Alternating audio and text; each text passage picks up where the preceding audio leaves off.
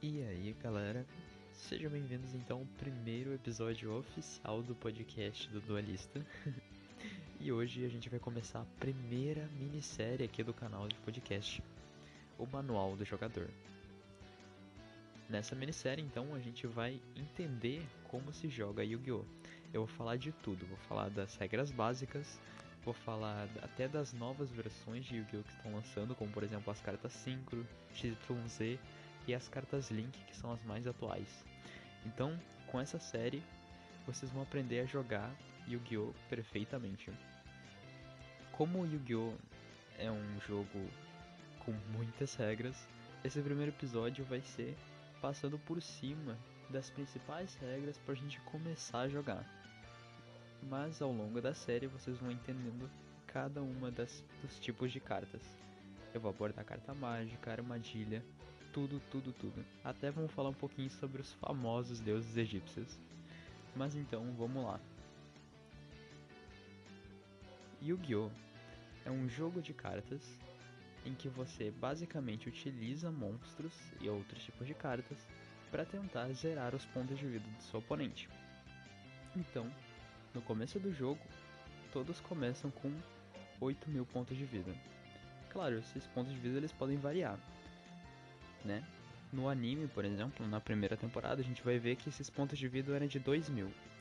Já no Yu-Gi-Oh! GX, que é a segunda temporada, a gente vê que são 4 mil pontos de vida, ou seja, esses pontos de vida podem variar, mas geralmente é ou 2 mil, ou 4 mil, ou 8 mil, sendo 8 mil mais usado por campeonatos. Então, basicamente, o objetivo é atacar o oponente até zerar os pontos de vida dele, ou até o deck de um dos dois acabar. No Yu-Gi-Oh! a gente monta um baralho, que a gente vai chamar de deck, que deve ter entre 40 a 60 cartas. Os três principais tipos de cartas que há nesse deck são monstros, mágicas e armadilhas. A gente consegue diferenciar cada uma delas pela cor. Os monstros geralmente vão ser em um tom bege, ou brancas, ou pretas, etc. Mas quando você vê um monstro, você vai conseguir identificar ele por causa que ele tem ataque e defesa. Uma armadilha é uma carta roxa, com alguma habilidade especial que pode ser ativada no, no durante o turno inimigo. Uma carta mágica vai ser uma carta verde, com uma habilidade especial que pode ser ativada durante o seu turno. Claro, isso é uma forma bem resumida. O jogo ele começa então com os dois jogadores puxando cinco cartas. No primeiro turno, o jogador ele pode ou ativar uma carta mágica ou invocar o seu monstro. Falando um pouquinho sobre o campo de batalha. O campo de batalha é composto por 10 slots. 10 slots principais de invocação e uso de cartas, enfim. Cinco deles são para monstros, na parte superior. Na parte inferior tem 5 slots para armadilhas e cartas mágicas. No lado direito a gente vai ter o deck, onde a pessoa vai puxar as suas cartas. Logo acima do deck nós vamos ter o cemitério. E logo acima dele o espaço para cartas banidas. Já do lado esquerdo, nós teremos um campo para extra deck, que é onde serão armazenados alguns tipos de monstros especiais, como por exemplo as fusões, os XYZ, os Synchro e os mais atuais Links. Eles são tipos de monstros especiais que não ficam no seu deck normal. Eles ficam separados e eles precisam de um jeito específico, uma condição específica para serem invocados. Bom, com isso a gente já conseguiu destrinchar mais ou menos como é que é o campo de batalha. Então, revisando, a gente tem 5 slots na parte de cima para os monstros que serão invocados, 5 slots na parte de baixo para armadilhas mágicas. No campo direito, nós teremos o nosso deck, o cemitério, que é onde todas as cartas e mágicas, armadilhas e monstros que já foram usados ou destruídos vão para lá. E as cartas banidas, que elas não podem ser não podem voltar pro jogo de uma forma tão fácil, né? É preciso de algo muito especial para trazê-las de volta do campo de banimento. Enfim, para nós zerarmos o, o, a vida do oponente, nós precisamos, obviamente, utilizar monstros, né?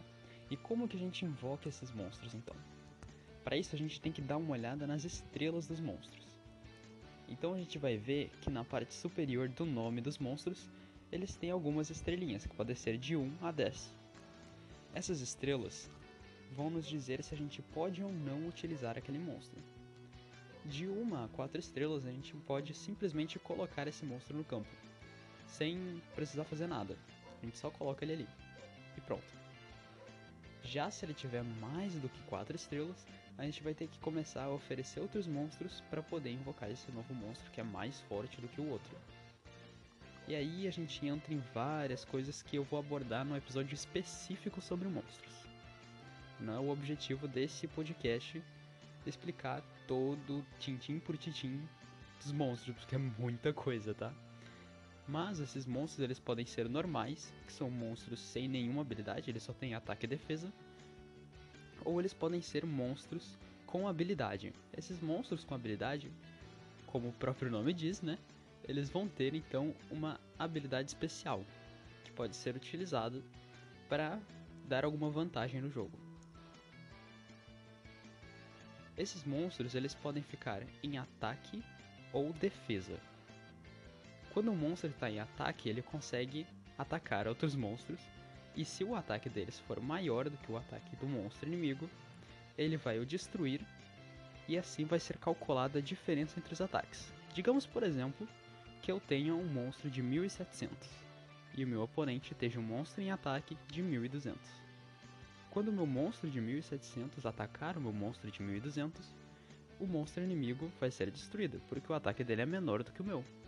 E a diferença entre o meu ataque e o dele vai ser descontado diretamente nos pontos de vida do oponente. Ou seja, 1700 menos 1200, o meu inimigo vai levar 500 de dano. E o segundo modo que um monstro pode ficar é a posição de defesa. Quando um monstro está em posição de defesa, ele está protegendo o jogador. Então, quando um monstro atacar um monstro que está em posição de defesa, caso o ataque dele for maior do que a defesa do monstro, ele será destruído, porém, o jogador que o invocou em posição de defesa não vai levar dano de diferença, porque a defesa bloqueia esse dano.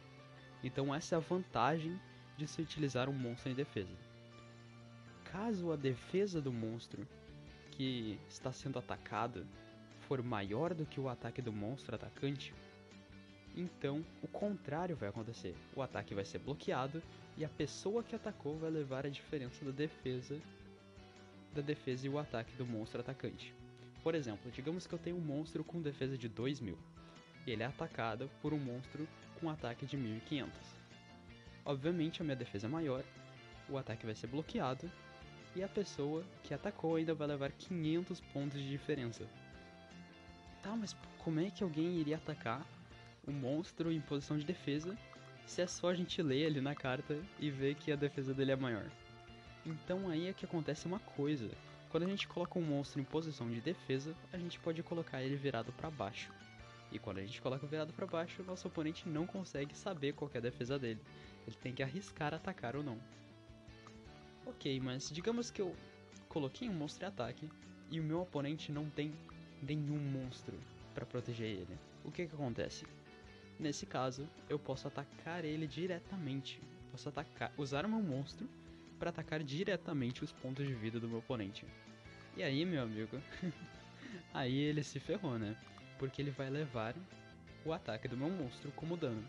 Se meu monstro tem 1800 de ataque e eu atacar diretamente os pontos de vida do meu oponente, ele vai levar 1800 pontos de dano. E quando zerar os pontos de vida do meu oponente, ele então perde o duelo. Uma outra forma de perder o duelo seria quando meu oponente puxasse tantas cartas que o deck dele acabasse. Se o deck dele acabar, ele não tem mais o que fazer e o deck acaba por falta de estratégia. Os ataques podem ser feitos uma vez por turno você só pode invocar um monstro por turno. E as, as armadilhas e cartas mágicas podem ser, ser ativadas quantas vezes você quiser no seu turno. E basicamente é isso. A gente destrinchou um pouquinho nesse episódio as principais regras e o principal para você conseguir fazer um jogo já de Yu-Gi-Oh! Então você vai precisar de 40 a 60 cartas.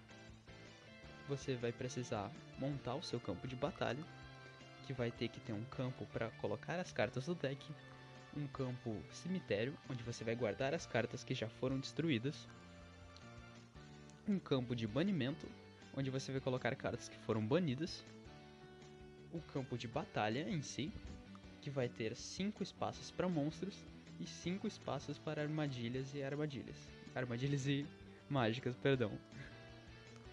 E o extra deck, que é onde vai ficar monstros especiais, que nós vamos ver como utilizar eles mais para frente. Então, no seu turno você vai puxar as 5 cartas e você pode puxar uma carta extra por turno.